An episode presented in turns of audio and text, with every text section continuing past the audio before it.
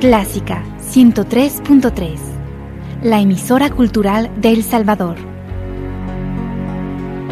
Every time the rain comes down, close my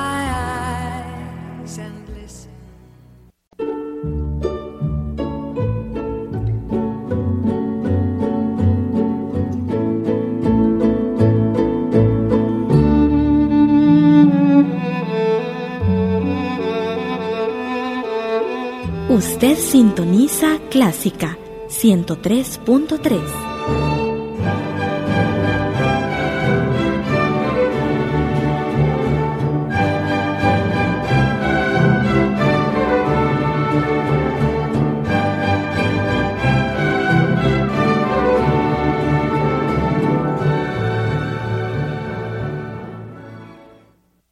Agradecemos el patrocinio de Control de Dada Dada y compañía que hacen posible la transmisión de nuestro programa Venciendo miedos y temores en busca de aprender a disfrutar la vida. Dada Dada y compañía, una empresa con amplia experiencia en el sector de la distribución de soluciones tecnológicas de monitoreo para vehículos, presenta Control, Sistema de Administración de Flotas.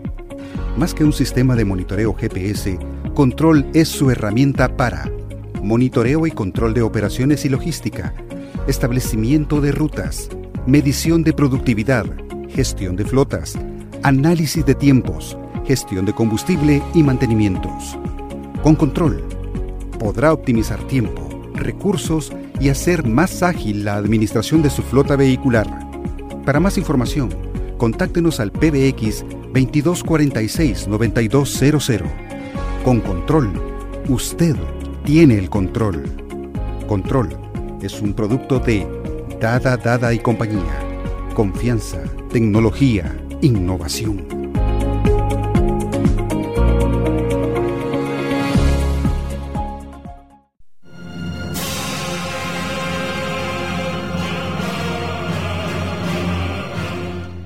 Lluvias que refrescan la tierra y lluvia psicológica para nuestro cerebro y nuestras emociones.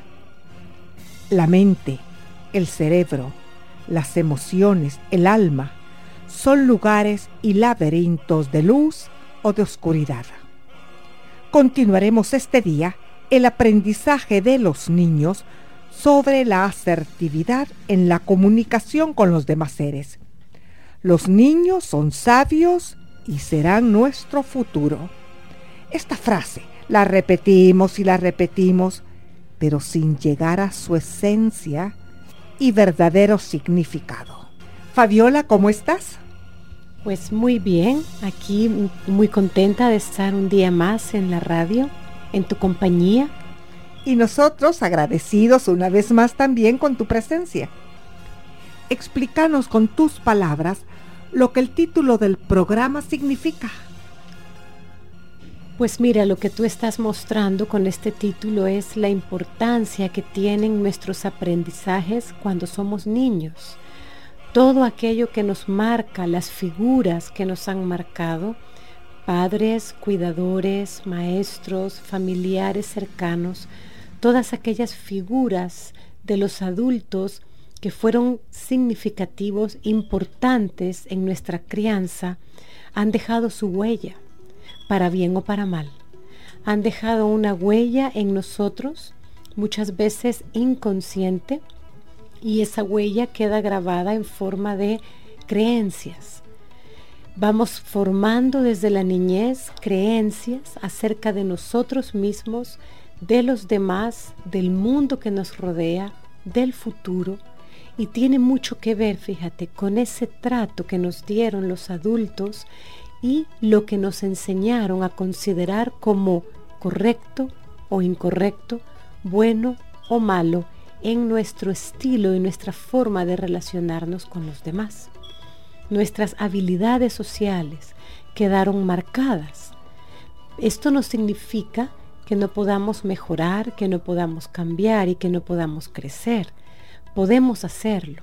Por eso es que estos programas, aunque van dirigidos a la enseñanza de los niños, pero también nos llevan a nosotros como adultos a regresar, a hacer como un viaje en el tiempo y regresar a aquel pasado en el que quizás por razones que a veces desconocemos conscientemente, no aprendimos a ser asertivos y aprendimos más bien a ser agresivos o a ser sumisos, excesivamente pasivos en nuestro estilo de relación social.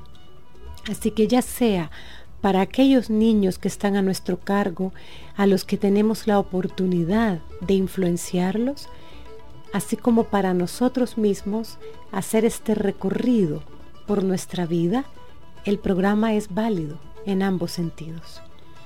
Y nos muestra esto, fíjate, aún lo aprendido en la niñez puede ser cambiado y mejorado en la adultez.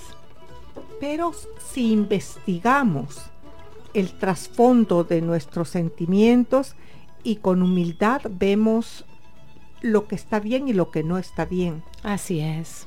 Ser capaces, porque fíjate, es un acto de valentía y de humildad a la vez, de mirarnos hacia adentro y poder ver qué está bien y qué está mal, qué necesita mejorar. Y esto nos permite ser mejores personas, crecer. Y aquí vamos a ver, fíjate, la importancia que tienen entonces padres, maestros, todos aquellos adultos que han estado y están en la vida de los niños, porque son los que refuerzan y los que sirven como modelos para ser imitados. Y los adultos son los que le dicen al niño si él es competente, o incompetente, si es indigno de cariño, si es digno de ser amado, si es inútil, si es un ser inteligente. Todos estos mensajes estamos los adultos contribuyendo a que los niños aprendan a pensar bien o mal de sí mismos. Y aquí entra el concepto social, las habilidades sociales, adquiridas o no adquiridas, malos o buenos hábitos, vienen de este bagaje de la niñez. Y cuando nos atrevemos a cuestionarlo en nuestra adultez, podemos mejorar y podemos entender muchas cosas que nos han venido marcando. Entonces fíjate, cuando hablamos de que los adultos somos los que reforzamos a los niños en su comportamiento social, hablamos entonces de lo que es el refuerzo positivo y es algo que socialmente nos cuesta mucho practicar y en algunos programas lo hemos apuntado de alguna manera. Cuando decimos es reconocer, bien a través del elogio, del refuerzo social, bien a través de un premio simbólico, algo que gratifica al niño o bien un premio directo, que lo, que lo gratifica y le dice te estoy premiando porque lo estás haciendo bien. Estoy premiando tu esfuerzo, tu intento. Esto pocas veces lo hacemos con los niños y quizá pocas veces lo hicieron con nosotros cuando éramos niños también. Y entendemos que este refuerzo positivo es cualquier respuesta agradable que nos llega de los demás y que nos dice o nos hace pensar que lo que acabamos de hacer es deseable, que lo que acabamos de hacer le ha parecido bien al adulto y por eso nos elogia, nos lo reconoce. Ese es el refuerzo positivo. Pocas veces hacemos esto. Culturalmente nos cuesta. No nos sale de forma tan natural. Tan espontánea. Así es, nos cuesta. No lo vivimos, fíjate, como algo natural, como tú has dicho, espontáneo. Pero como tú dijiste también antes, es un aprendizaje. ¿eh? Sí, así Voy a ir a ir aprendiendo poco a poco. Y sabes qué es lo bueno de esto, que cuando nosotros como adultos reforzamos positivamente a los niños de diferentes formas, ¿verdad? Como hemos dicho, el elogio, el reconocimiento social, eh, las miradas, los gestos, los premios simbólicos, el prestarle atención, en todas las formas, fíjate, las diferentes formas de decirle al niño lo que acabas de hacer es deseable para mí. Y entonces es como si le dijéramos, vuelve a hacerlo, repítelo de nuevo. Ah, ya. Eso le dice el refuerzo. Yo quiero preguntarte algo. ¿Se puede premiar a un niño o a un adolescente, verdad? También. Cuando hace sus tareas normales, como es estudiar o colaborar en la casa, eh, casas que no tienen, por ejemplo, una, em, empleada que ayude eh, a hacer algo de la casa, sí. Eh, quitar algo del jardín, tal vez sacar la basura como hacen en otros países que todos colaboran. Y cada miembro de la familia tiene una tarea asignada. Exacto. Se debe de premiar al niño o al adolescente cuando cumple una función de estas o es parte de su obligación y se le premia solo cuando hace cosas, digamos, extra de lo usual, de lo diario. Yo creo que se debe de premiar, fíjate, en ambos casos. Tanto cuando es algo habitual del día a día, como cuando se trata de algo extraordinario, fuera de la rutina normal. ¿Por qué? Porque cuando tú estás premiando lo cotidiano, te puede parecer innecesario hacerlo. Pero cuando tú elogias, ya sea con reconocimiento o de forma simbólica o de forma material, refuerzas ese comportamiento de cooperación, de solidaridad, tú estás reforzando estos valores. Solidaridad, lo que el mundo necesita gritos. Exacto. Tú le estás diciendo a ese niño o a esa niña, me agrada ese comportamiento de ser solidario, de ser colaborador, de ser empático, de pensar en los demás, de tomar en cuenta al resto de la familia, eso me agrada, así que voy a reforzarte para que quieras volver a repetir ese comportamiento y se convierta en un hábito, que para ti sea tu forma de ser y tu forma de pensar y crezcas como un adulto solidario, colaborador, empático. Para nosotros los adultos, cuando afrontamos este engranaje de emociones y de sentimientos y de diálogo, ¿verdad? Eh, de verbalizar las cosas, necesitamos madurez emocional y espiritual. Hay cosas que son espirituales. Ayer iba a hablar con mi hijo, me contestó, me contestó mi nietecito de 8 años. Al nomás escucharme me dijo, ¿por qué no venís, abuelita? Lo usual cuando uno está cansado, es decir, ahora no puedo, ahí llegaré, ¿verdad? Pero yo me di cuenta inmediatamente que para el niño era importante lo que iba a responder. Sí. Y le dije, yo tengo muchísimas ganas de verte, pero ahorita no puedo porque tengo que hacer esto, pero posiblemente llegue mañana porque quiero verte. Eso, fíjate, ese es un refuerzo social donde tú lo estás valorando, tú le estás diciendo que él es importante para ti, que lo quieres, entonces eso se va volviendo en algo muy poderoso. Tiene un efecto muy poderoso en lo que será su autoconcepto, su autoestima y su capacidad de relacionarse socialmente con los demás y emitir este tipo de mensajes a otros. Ser afirmativo para otros, expresar su afecto, decirles a otros que le importan, que son valiosos para él. Si un niño crece recibiendo estos mensajes como algo natural, como tú decías antes, de forma espontánea de parte de los adultos, para el niño el aprender esto se volverá algo muy natural y será una persona, fíjate, habilidosa socialmente. Un niño asertivo se convierte en un adulto asertivo. ¿Y qué cuidado tenemos que tener los adultos con el manejo de las emociones para que se fructifique el tono de la voz? Así es. Porque no es lo mismo decir, no hagas eso, que decir, no me gusta que hagas eso porque no te conviene por esto y esto. Así Pero primero tiene que estar encabezado por el manejo de la emoción. Definitivamente, que te hace ser más ecuánime, más tranquilo a la hora de decir algo y no herir, no ofender, no intimidar.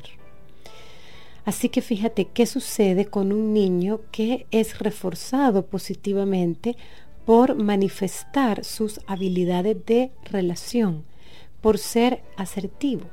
por mostrarse, como hemos dicho, empático, colaborador, solidario. ¿Qué sucede?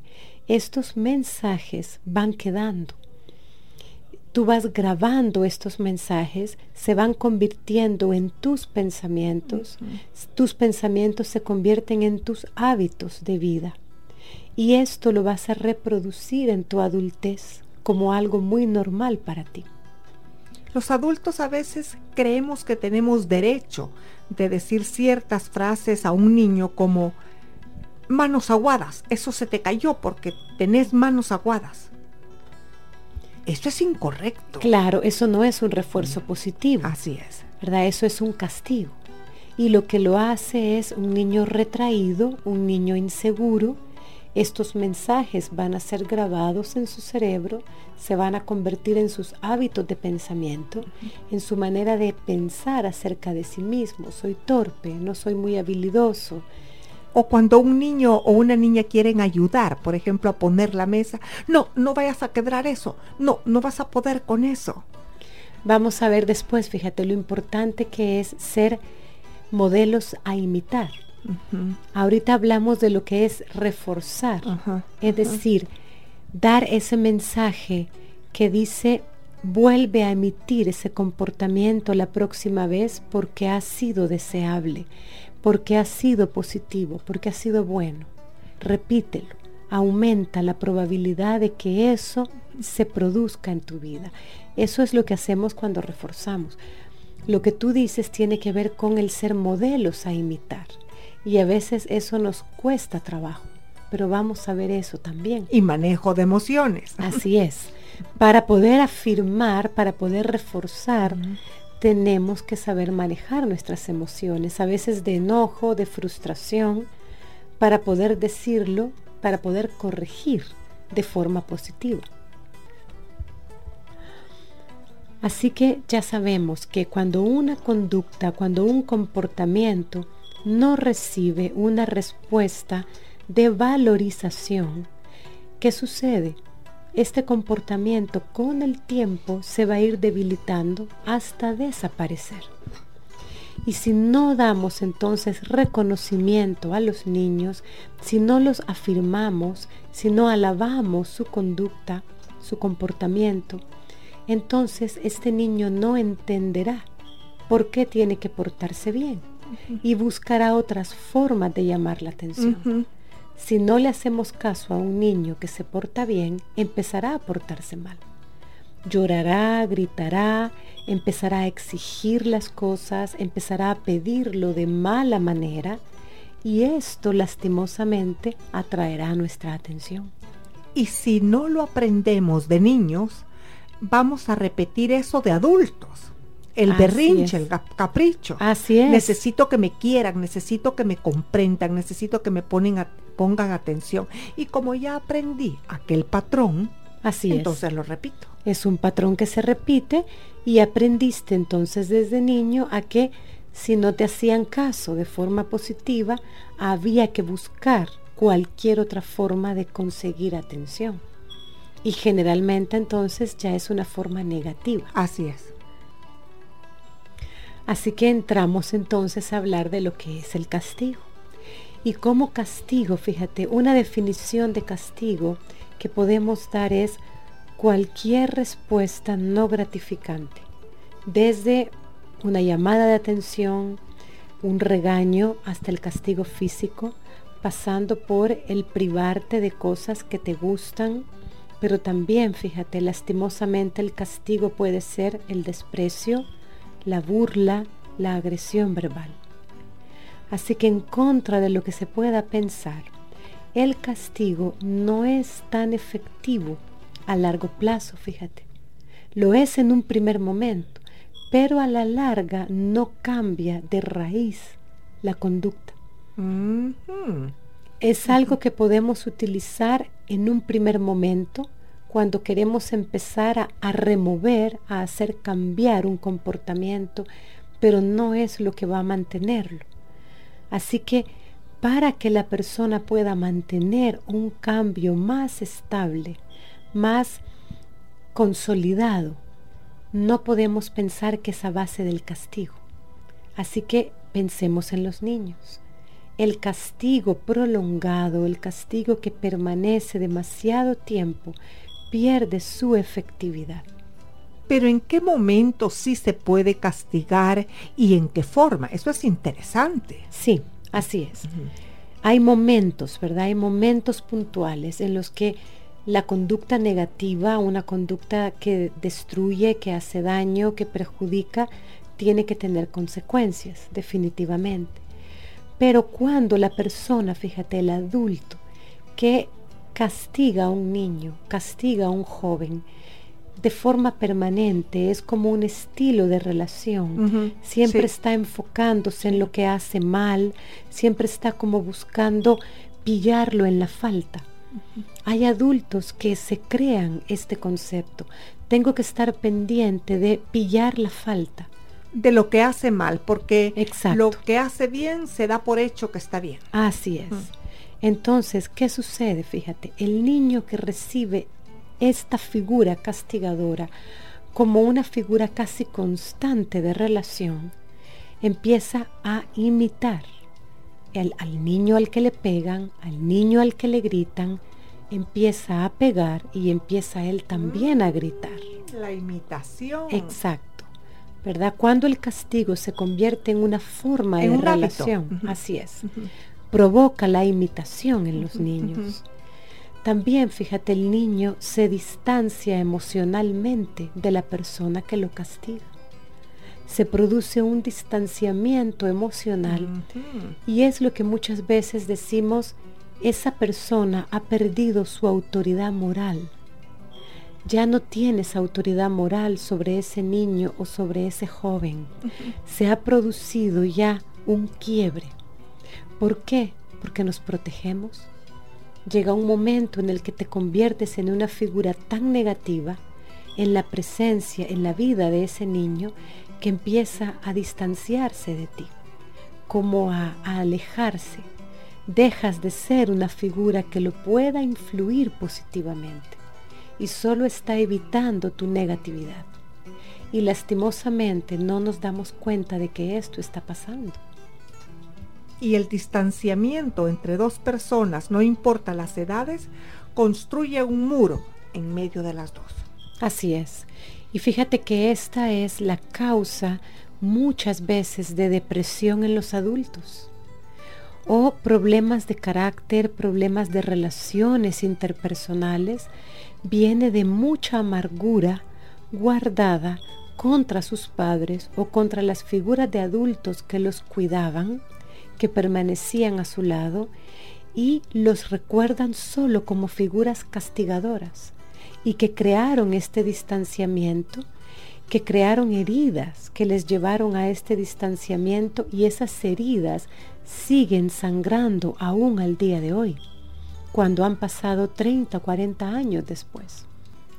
Sí, porque la mayoría de heridas que guardamos no son respecto a personas a quien no queremos, porque son respecto a personas a quien hemos querido mucho. Así es. Como son nuestros padres, nuestros familiares, nuestros hijos. Así es. ¿Mm?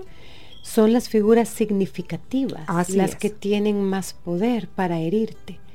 Y aquí viene el otro problema, fíjate lo que decíamos antes, la de, las depresiones, los problemas de baja autoestima, muchos adultos con problemas de baja autoestima, de un concepto negativo de sí mismos, viene de haber sido castigados sistemáticamente en la niñez. Entonces perdieron su oportunidad de aprender habilidades sociales asertivas y se convirtieron o en personas agresivas también o en personas sumisas porque tendemos a irnos a los dos extremos. O una combinación de ambas. El pasivo agresivo, que tira la piedra y esconde la mano. Así es. Por eso es que hay que tener demasiado cuidado en la crianza de los hijos. Y cuando se han cometido errores por circunstancias diferentes, no importa cuáles sean, saberlo dialogar con los hijos y pedir perdón. Así es. Yo tengo una deuda moral o emocional contigo porque sufrí esta situación. Así es. Eh, no tampoco y sin culpa, porque si tenés culpa no lo puedes hacer bien, ya no es una forma sana no, de acercarte a sanar. Así que fíjate, lo que tú has dicho tiene que ver con lo que es el castigo social. Y aquí tenemos que tener mucho cuidado, porque el castigo social es cuando tú te burlas, cuando tú avergüenzas, cuando tú humillas, cuando tú deshonras con tus palabras al niño frente a los demás, frente a sus iguales, frente al resto de las personas y además lo estamos avergonzando y humillando también frente a sí mismo. Así que esto, fíjate, es lo que más guardan los adultos que están heridos y es el tipo de mensaje, las palabras, el castigo que recibieron en forma de palabras es el que más daño hace, porque las palabras se graban, y quedan grabados sus mensajes y se convierten en patrones de pensamiento, en creencias. Y remover esto en la adultez no es fácil. No es imposible, pero no es un trabajo fácil. No es un trabajo fácil y además tiene el peligro que lo transmitas a tu generación, a tus hijos. Así y tus hijos a tus nietos. Así es, una mala herencia. Así es. Gracias Fabiola porque he aprendido muchas cosas muy asertivas en este programa y me imagino que también nuestros queridos radioyentes continuaremos, me imagino, en el siguiente programa. Así es. Amigos y amigas, por favor, aprendamos sobre la asertividad en la comunicación, no sea que dejemos una mala herencia, aunque se les haya dejado casa y bienes materiales a nuestras generaciones la mente, las emociones, el cerebro, el alma, son lugares y laberintos de luz o de oscuridad. Entremos siempre en ellos. Un abrazo cariñoso a todos y a todas. Que el Todopoderoso los bendiga. Hasta pronto.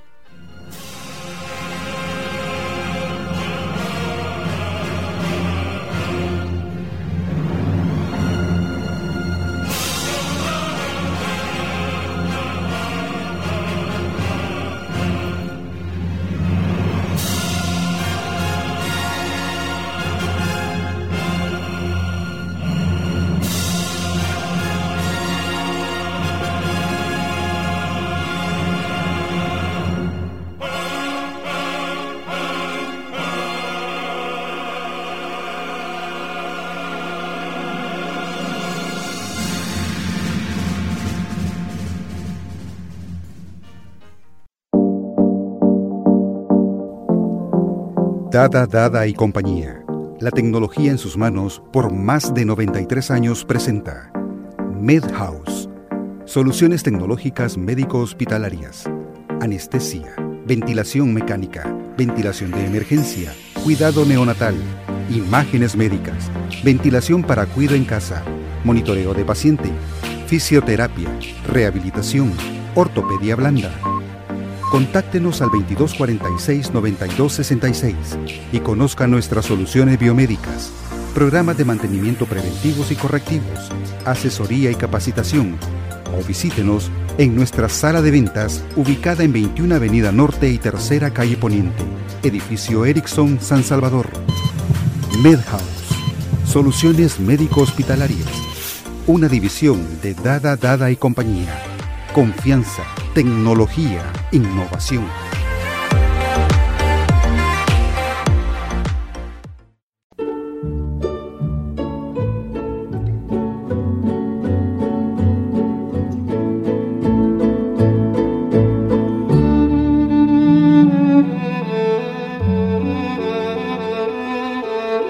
Usted sintoniza Clásica 103.3.